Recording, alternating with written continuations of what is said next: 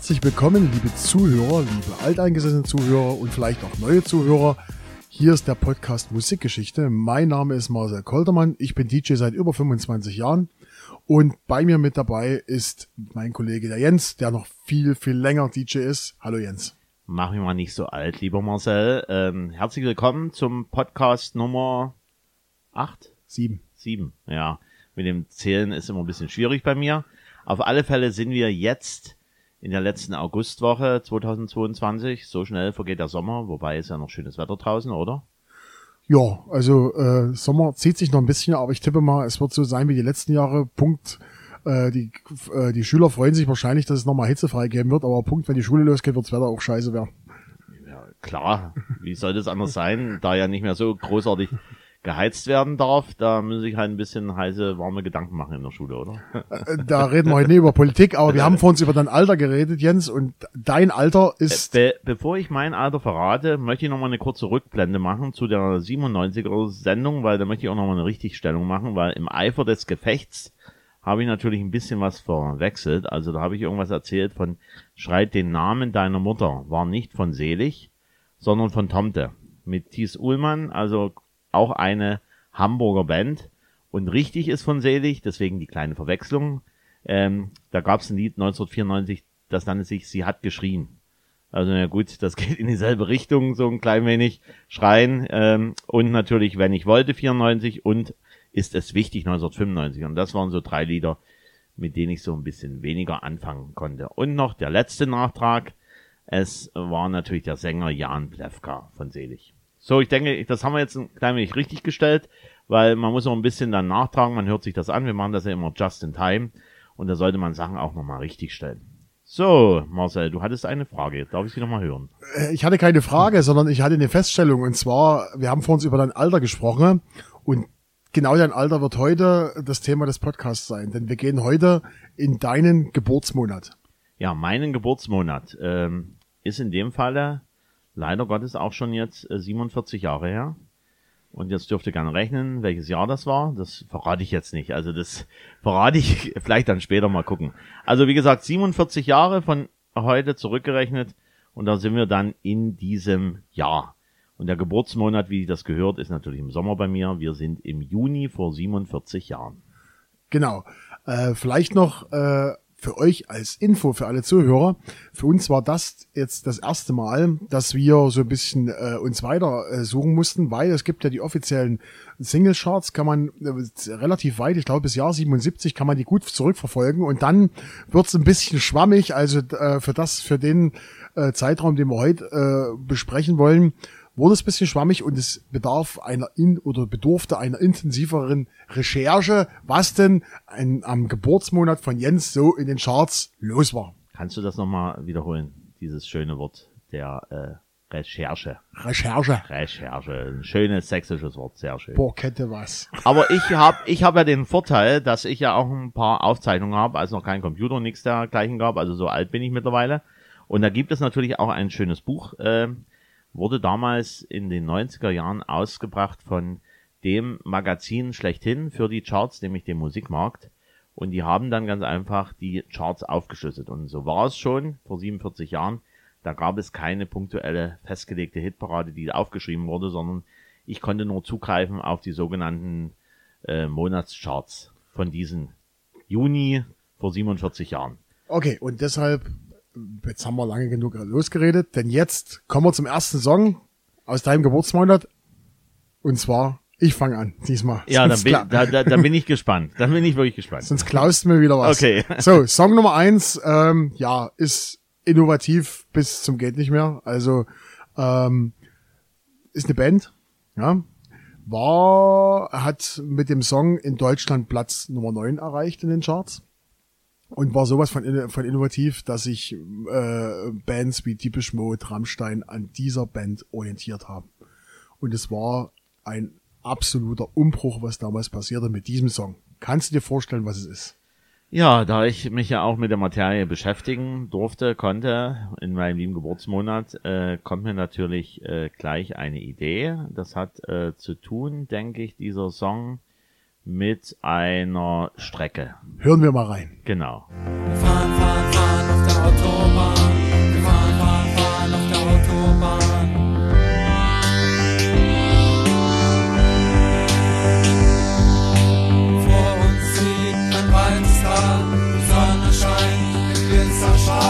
Ja, und wir hörten Autobahn von Kraftwerk. Äh, wirklich einer der innovativsten Songs, seiner Zeit weit voraus. Also das äh, äh, Kraftwerk insgesamt ist natürlich schon seiner Zeit weit voraus, was die, wie viel äh, Künstler die beeinflusst haben. Wir haben es ja vorhin schon gehört, Diebisch Mode, Rammstein. Wir hatten in, letzte, in der letzten Sendung äh, das Thema OMD. Die genau. haben sie auch extrem beeinflusst. Vielleicht reden wir mal kurz drüber. Also wie gesagt, äh, die Single erreichte in Deutschland Platz 9 der Charts, in den USA Platz 25 und in UK Platz 11. Das Besondere an dem Song ist, äh, wurde damals eine LP rausgebracht und der Song war komplett die erste Seite, ging über 22 Minuten, wurde dann aber radiokompatibel und Single-kompatibel relativ weit eingekürzt, um ihn als Single auf den Markt zu schmeißen. Also die, bei dem Album war so, eine Seite war der ganze Song Autobahn. Wobei man sagen muss, in den 70er Jahren, vor 47 Jahren, gab es ja viele Lieder, die ziemlich lang waren. Also was heute gar nicht mal denkbar wäre, das waren dann äh, sozusagen, ich nenne es mal Rockopern oder das äh, bei Kraftwerk ist ja ein bisschen was anderes, aber es war damals kompatibel, dass man schon eine ganze Platte als Konzeption gemacht hat und die natürlich durchgängig gehört hat. Weil der Künstler hat sich was, äh, was auch dabei gedacht. Und was ich halt sehr schön finde bei Kraftwerk, äh, äh, fast das deutscheste aller äh, deutschen Sachen, die Autobahn als Name zu nehmen. Ne? Vielleicht noch dazu äh, zu dem Song speziell. Dieser Song markiert so ein bisschen die also ein Wendepunkt in der Karriere von Kraftwerk und zwar, wir haben vorher eine Musikrichtung gemacht, die nennt sich Krautrock. Und das war so Kraft, äh, äh, Autobahn, das, und das Album war so ein bisschen das erste Mal, wo sie mehr auf elektronische Musik äh, gesetzt haben. Und das aller, das war übrigens der allererste Song, in dem Kraftwerk Gesang eingesetzt hat. Wusstest du das, Jens? Das wusste ich nicht. Kraftwerk innovativ, auch schon in den 70er Jahren und natürlich wegweisend für andere Bands, aber so genau habe ich das natürlich jetzt nicht in der Vita drauf. Auf alle Fälle ist schade, dass, glaube ich, schon einer von den Bandmitgliedern verstorben ist in der jetzigen Zeit. Aber die sind nach wie vor natürlich äh, angesagt und lassen natürlich ab und zu auch mal was blicken. Sagt ihr das was? 2000 und Kraftwerk? Was? Oder 90er Jahre Kraftwerk war das? Also ich weiß, 90er Jahre Kraftwerk gab es da nicht was, die hatten da was zur Tour de France irgendwie gemacht. Die hatten, die hatten zur Tour de France was gemacht und dann gab es in 90er Jahren mal einen richtig hammerharten Rechtsstreit mit dem Model, also das Lied von Kraftwerk Model, sollte als, ähm, als Eurodance Rave Version rausgebracht werden, wurde kurzzeitig veröffentlicht und dann hat Kraftwerk samt seines Kraftwerkes dort interveniert und gut nochmal Kohle abgesahnt und das ganze Retour zurückgeben lassen. Wir hatten ja schon mal das Thema, dass damals nicht ohne weiteres möglich war, irgendwelche Samples zu nehmen oder irgendwie zu sagen, okay, wir machen mal das in die Neuzeit, sondern man hat dann direkt äh, auf das Original gepocht und hat gesagt, bitteschön, wenn dann nur Original und nur mit Zustimmung. Und ich weiß nicht, ob das Blümchen war. Also auf alle Fälle gab es das Model als Auskopplung mal kurzzeitig und dann war aber Ruhe und das wurde dann äh, mit entsprechend Geld geregelt, dass da Ruhe war. Jedenfalls die, die das gemacht haben, haben dann, oder die Plattenfirma hat dann gut geblecht an den Musikverlag oder die Plattenfirma von Kraftwerk. Es gab ja noch dann später vom Model eine bekannte Coverversion von Rammstein, gab es ja dann noch. Äh, äh das war dann autorisiert und die Zeiten hatten sich ja auch geändert. Das wurde dann autorisiert, aber vielleicht nochmal auf die Innovation oder beziehungsweise äh, nochmal auf den, auf den, auf das Gewicht von äh, äh, Kraftwerk einzugehen. Also wie gesagt, wir reden hier über das Jahr 1975, wo es eigentlich elektronische Musik in dem Sinne, wie wir sie heute kennen, quasi nicht existent war. Also das war ein ganz kleines Nischenprogramm und Kraftwerk hat das Ganze massenkompatibel gemacht, weil sie haben es in die Charts gebracht. Und sämtliche, man muss es einfach sagen, je, sämtliche Techno-Pioniere, die wir kennen heute, äh, ohne die äh, ohne, ohne, ohne Kraftwerk wäre natürlich die, die, die, die, die elektronische Musikszene nie so weit gekommen, wie, äh, wie sie heute ist. Genau. Gut, das war mein Song Nummer eins. Fällt dir noch was ein zu Kraftwerk oder willst du deinen Song Nummer eins Ich machen? würde jetzt, ähm, du hast eigentlich soweit schon alles gesagt, also Kraftwerk äh, ist halt wirklich international weltbekannt und ich komme jetzt auch zu meinem Song Nummer eins, auch eine Band, ähm, die hatte äh, Deutschland den, die höchste Platzierung auf zwei, war 23 Wochen in den Charts in Deutschland. In Österreich erlang sie Platz 5, war 16 Wochen in Deutschland, äh, äh, in, in Österreich in den Charts. In UK, also in Großbritannien, war sie neun Wochen in den Charts und erlangte Platz 1. Und äh, im Juni 1975 war sie auf Platz 13. Und so habe ich es jetzt schon verraten, wir sind im Juni 1975. Und ähm, es ist so, dass diese Band von 1973 bis 76 elf Titel in den britischen Top 10 Charts hatte und Deutschland fünfmal in den Charts vertreten war. Und war Platz 21 im Jahr 75 mit diesem Lied in den deutschen Jahrescharts. Hast du eine Idee? In den 70ern war viel, viel los. Ähm, und du hast gesagt, äh, in welcher Zeit waren die vertreten? Die waren von 73 bis 76 on top dabei und 75 Platz 13 in Deutschland und haben es dann geschafft bis, bis Platz 2. Und danach nie wieder nach 76. Dann wurde es stiller. Dann lass uns mal reinhören, Jens. Dann lass uns mal reinhören. All my life I've been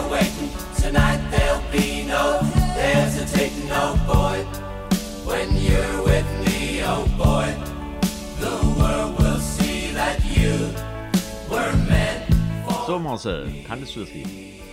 Vom Hören her kannte ich's. Ich hätte es jetzt nicht der Band zugeordnet, äh, ähm, aber wir sind angekommen im Glamrock. Wir sind im Glamrock angekommen, einer der Vertreter von den Glamrock-Bands der 70er Jahren, nämlich Matt. Zu Deutsch Matsch.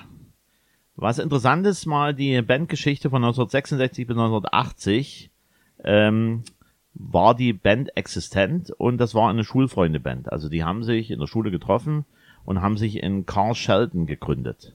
Gesang war Les Gray, geboren am 9.4.46 und leider schon gestorben am 21.2.2004. Gitarre war Rob Davis, am 1.10.47 geboren und war im Übrigen später auch Co-Autor von anderen Sachen. Da staunt man, nämlich Spiller, Groove Jet aus dem Jahr 2000 oder Kylie Minogue mit äh, Get Out of My Head 2001. Da hat er da auch mitgewirkt, Krass. der liebe äh, Gitarrist Rob Davis und ähm, der Schlagzeuger Dave Mount, äh, 3.3.47 geboren und 2.12.2006 gestorben. Und es gab natürlich, wie es gehört, bei solchen Bands auch einen Bass, Ray Styles, 20.11.46 geboren, lebt noch und war ab 1986 Mitglied der Hollies. Was interessant ist bei der ganzen Geschichte, die Produzenten von ähm, Matt äh, waren seit 1972 Nicky Chin und Mike Chapman. Und die bauten natürlich neben Matt auch The Sweet zeitgleich mit Susi Quattro und Smokey auf. Und das war, kann man wirklich sagen, eine Hitfabrik, weil diese anderen Bands, die ich gerade eben so genannt habe, die spielten auch mächtig mit in den Charts.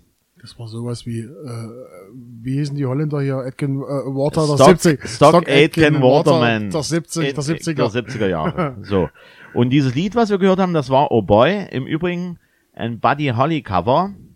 Ähm, es ist so ein Uptempo-Song von Buddy Holly und der wird durch die Produzenten in einer Art A Cappella Ballade dargestellt. Also die haben dann so gesagt, okay, da können Sie mal bitte zeigen, dass sie nicht nur Glamrock so mit Rockig hier durchziehen, sondern halt auch mal, dass sie auch singen können, die Herrschaften von Matt.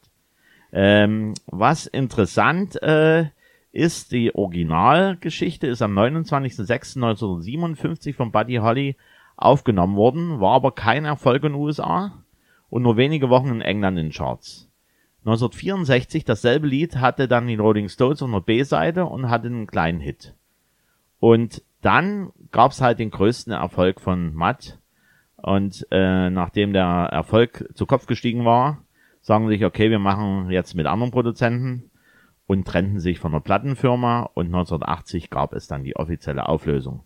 Und 1990, also sie haben sich nochmal zusammengerafft, hat dann der Drummer geheiratet und da haben sie nochmal eine Originalbesetzung 1990, man kann dann zurückrechnen, wie alt sie dann waren, haben sie dann nochmal gespielt zur Hochzeit vom Drummer.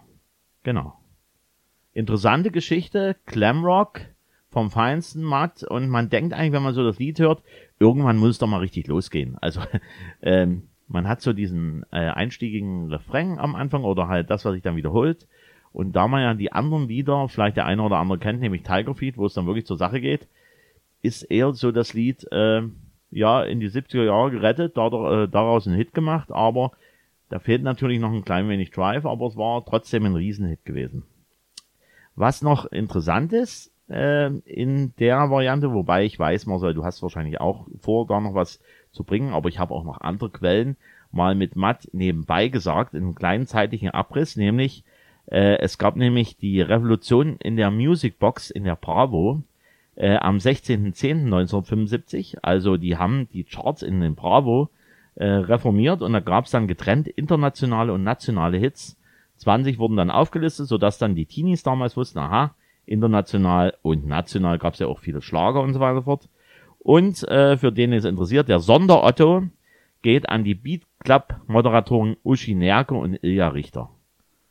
Und äh, für die, die es interessiert, ähm, wir haben noch den erfolgreichsten nationalen Interpret 1975, das wird Michael Holm. Original hieß er Lothar Walter und in Stettin geboren. So, genug geredet. Jetzt Marcel bin ich gespannt, was es bei dir gibt.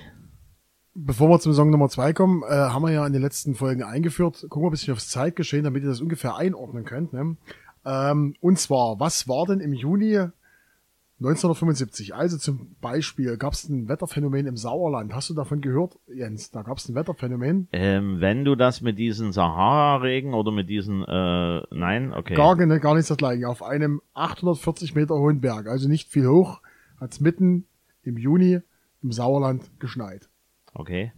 Das war damals los. Ansonsten äh, vielleicht für die Sportinteressierten, Bayer Oerding, Hannover 96 und der KSC, also der Karlsruher SC, steigen in die Bundesliga auf. Das Präsidium der CDU wählt Helmut Kohl als Kanzlerkandidat. Das war noch. Und die BRD beschließt, dass Studenten in die gesetzliche Krankenkasse aufgenommen werden. So, so. Genau, nur damit ihr mal wisst, was so damals los war. Und jetzt kommen wir zu meinem zweiten Song. Ähm, ich habe für den zweiten Song, weil es gibt einen Unterschied zwischen den deutschen Charts und den amerikanischen Charts, weil die Billboard-Charts, die sind zurückverfolgbar bis 1956. Äh, habe ich bisschen in die Billboard-Charts geguckt, aber ich weiß, dass dieser Song, um den es jetzt geht, dass der auch in Deutschland äh, ziemlich heftig eingeschlagen hat. Und zwar erreichte in Deutschland Platz Nummer drei, in UK Platz Nummer drei und in den USA sogar Platz Nummer eins. Und es gab einen Tanz dazu. Weißt du, worum es geht? Ähm, wenn das irgendwas ist äh, mit äh, mit einem Haar am Anfang. Du hast schon wieder weiter geguckt. Wir hören einfach mal rein. Ja, genau.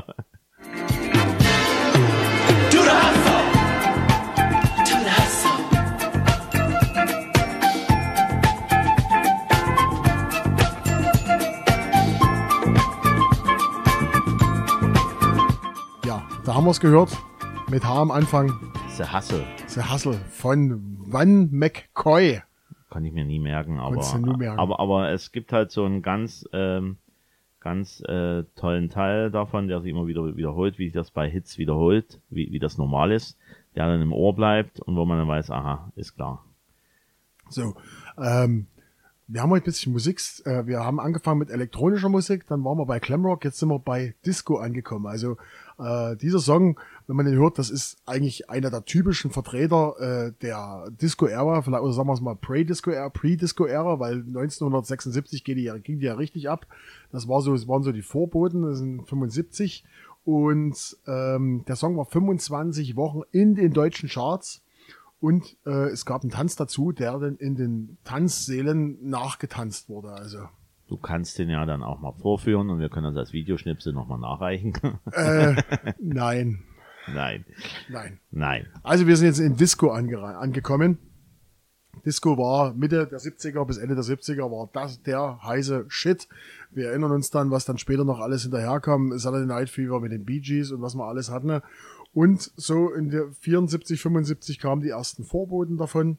Und 76 war dann äh, Disco der heiße Shit. Ja, da ging es dann halt auch los mit den mobilen Diskotheken. Da wurde dann mit Band aufgelegt oder halt auch mit Schallplatte aufgelegt. Das ging Anfang der 70er Jahre los und hat sich natürlich bis heute durchgesetzt. Natürlich mit anderen Möglichkeiten, ist klar. Und ich möchte natürlich auch noch ein klein wenig nachreichen. Der Philly Disco Sound erreicht auch Europa, nämlich, äh, wusste ich auch nicht, dass es so sich nennt, nämlich Barry Wright, Three Degrees und George McRae. 1975 war das das Jahr von diesen drei äh, Künstlern, ähm, die dann auch beeinflusst haben natürlich äh, den Sound den man gehört hat in der Disco, natürlich auch im Radio. Genau, und Disco war dann auch äh, namensgebend für die, oder nicht, äh, nicht direkt, aber zumindest ging es dann hauptsächlich, kennen wir ja auch die schöne Sendung im deutschen Fernsehen, oder wir haben davon gehört, wir im Osten, äh, wir kannten sie nicht, aber zumindest jetzt hat man retrospektiv das alles gesehen mit Ilja Richter, die Sendung Disco, wo dann die ganzen Stars auftreten durften. So, So, und nochmal kurz, vielleicht ein klein wenig untergegangen vor uns, weil wir überraschen uns ja immer, was jeder so vorbereitet hat. Also den Sonderotto hat nicht ohne Grund Ilja Richter auch bekommen. Also von der Bravo den Sonderotto. 1975. der Ilja. Genau, der Ilja Richter. Ilja Richter. Spot an, äh, wie, wie, wie, wie war der Spruch so, nochmal? Licht aus, Spot an. So war das. Licht aus, Spot an. Genau. Das war mein Song Nummer zwei. Also ihr seht, äh, 75 war ganz schön was los in den Charts. Unterschiedliche Musik. Ähm, jetzt sind wir gespannt, ob der Jens mit seinem zweiten Song noch in eine ganz andere äh, Musikrichtung trifft heute. Ja, das denke ich schon. Wir sind jetzt bei einem speziellen Lied, was ich immer so verbinde mit meinem Geburtsjahr. In dem Falle nicht im Juni 75, sondern im September 75 ist diese Geschichte rausgekommen. Ich habe es deswegen genommen. Erstens, weil wir uns geeinigt hatten, dass heute mal mein Geburtsjahr dran ist. Und da hat man auch mal einen Wunsch frei. Und da sind wir im September 1975. Deutschland war es Platz 1, 31 Wochen in den Charts. Österreich war es Platz 1, 36 Wochen in den Charts. Und in der Schweiz war es auch Platz 1, 25 Wochen in den Charts. Es ist ein Instrumentalstück. Und jetzt bin ich gespannt. Fällt dir ein Instrumentalstück ein?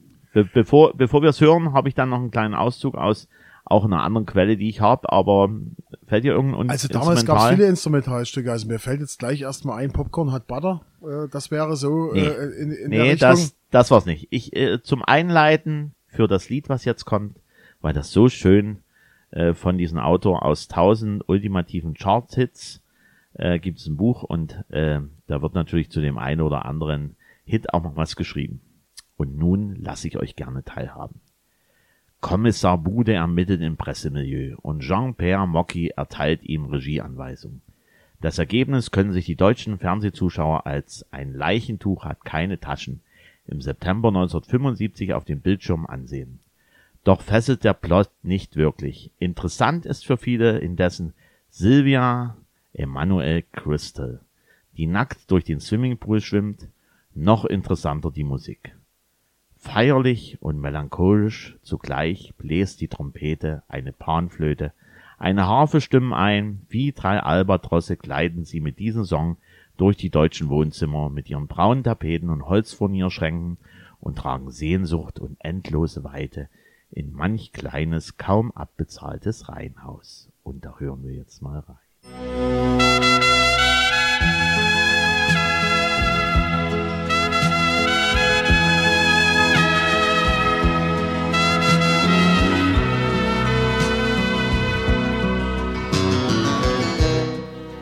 Heidi Witzka, Jens, da hast du das Ding heute mitgebracht. Das ist Sehnsuchtsmelodie der 70er Jahre. Da hat die Oma und der Opi haben sich da in den Arm gelegen und haben gesagt, ach, ist das schön. Auf alle Fälle Interpret ist Jean-Claude Borelli und das Lied nennt sich Dolans Melody und wie ihr schon mitbekommen habt aus diesem Film, ich habe ihn selber nicht gesehen, mir ist nur diese Musik immer noch ständig im Ohr, weil das Lied lief sehr viel im Radio damals und man konnte dem einfach nicht entkommen. Der ähm, Trompeter, der französische Trompeter Jean-Claude Borelli, das war sein größter Hit, logischerweise, war auch erfolgreich in Europa, Südamerika und Japan und ist am 2.7.53 geboren. Was natürlich noch interessant ist, da merkt man mal, ähm, Instrumental ist meistens besser als Vokalversion. Die hatten natürlich auch versucht, eine Vokalversion, Coverversion, die war aber ein Flop geworden. Und erst durch einen sogenannten Richard Kleidermann ab 1978 wurde das Lied nach wie vor zu Gehör gebracht der breiten Masse und es hörte nicht auf zu dudeln in hiesigen Radiostationen. Richard de Gleitermann. Genau. Also wenn ich das Lied höre, dann weiß ich sofort, äh, das, da macht's bei mir Bläng und dann höre ich, dann äh, sehe ich am MDR1 Radio Sachsen und da läuft die Musik im Hintergrund und dann liest die Moderatoren vor. Wir gratulieren der Elfriede Müller aus Halle zum 75. Geburtstag. Und natürlich viele Grüße von ihrem Mann und sie freuen sich heute Abend auf die Feier. Und das ist so als Hintergrundgedudel, das ist so, das, das ist perfekt. Ja, das ist perfekt, ja. Hier, das Glücksschwein gab's ja da noch. Oder? Kennst du noch das Glücksschwein vom MDR? Oder? Schade, dass das nicht mehr gibt. Ich hätte dir das zum nächsten Runden Geburtstag hätte ich dir das Glücksschwein hierher. Oh, da müssen wir lange warten, du bist eher dran. Äh, Naja. Auf alle Fälle war das Musik aus meinem Geburtsjahrgang. Heute, jetzt und hier. Und ich denke, eine bunte Mischung. Man merkt, wie vielfältig die 70er Jahre waren. Auch Mitte der 70er Jahre schon. Und wir sind mal gespannt, was uns beim nächsten Mal erwartet. Hast du schon eine Ahnung? Beim nächsten Mal, ähm, äh, was haben wir denn für das nächste Mal? Also fürs nächste Mal gehen wir nicht so weit zurück. Also das nächste Mal sind es tatsächlich nur, äh, es sind zwar viel, es sind 20 Jahre, aber für unsere, für unsere Verhältnisse ist es nicht viel. 20 Jahre und äh, vielleicht als Tipp, was wir worüber, worüber wir sprechen. Es, äh, worüber sprechen wir über? Also wir springen, wir sprechen über ein Album, das mit das zweitmeist verkaufteste Album in Deutschland. Darüber sprechen wir. Darüber sprechen wir. Ja. Aber die Doofen waren es nicht. Die doofen uns nicht. Genau, das soll's äh, Juni 75, das soll es für heute gewesen sein. Wir bedanken uns natürlich, dass ihr so lange dran geblieben seid. Ähm, wenn ihr irgendwelche Anregungen für uns habt, wenn ihr sagt, äh, ihr seid zu leise, ihr seid zu laut oder äh, ihr habt vielleicht irgendwelche Ideen oder Kritik, dann schickt die uns und zwar an podcast.musikgeschichte@gmail.com oder ihr könnt uns auch per Facebook anschreiben. Äh, der Jens ist bei Facebook, ich bin bei Facebook. Äh, wer uns persönlich kennt, kann uns gerne auch so äh, anschreiben. Wir sind für jeden Tipp, für, jede Ra für jeden Rat sind wir dankbar. Wir wollen natürlich auch äh, uns stetig verbessern. Genau. Und deswegen wünschen wir euch bis zum nächsten Mal eine schöne Zeit und bis dahin. Ciao, ciao. Adieu.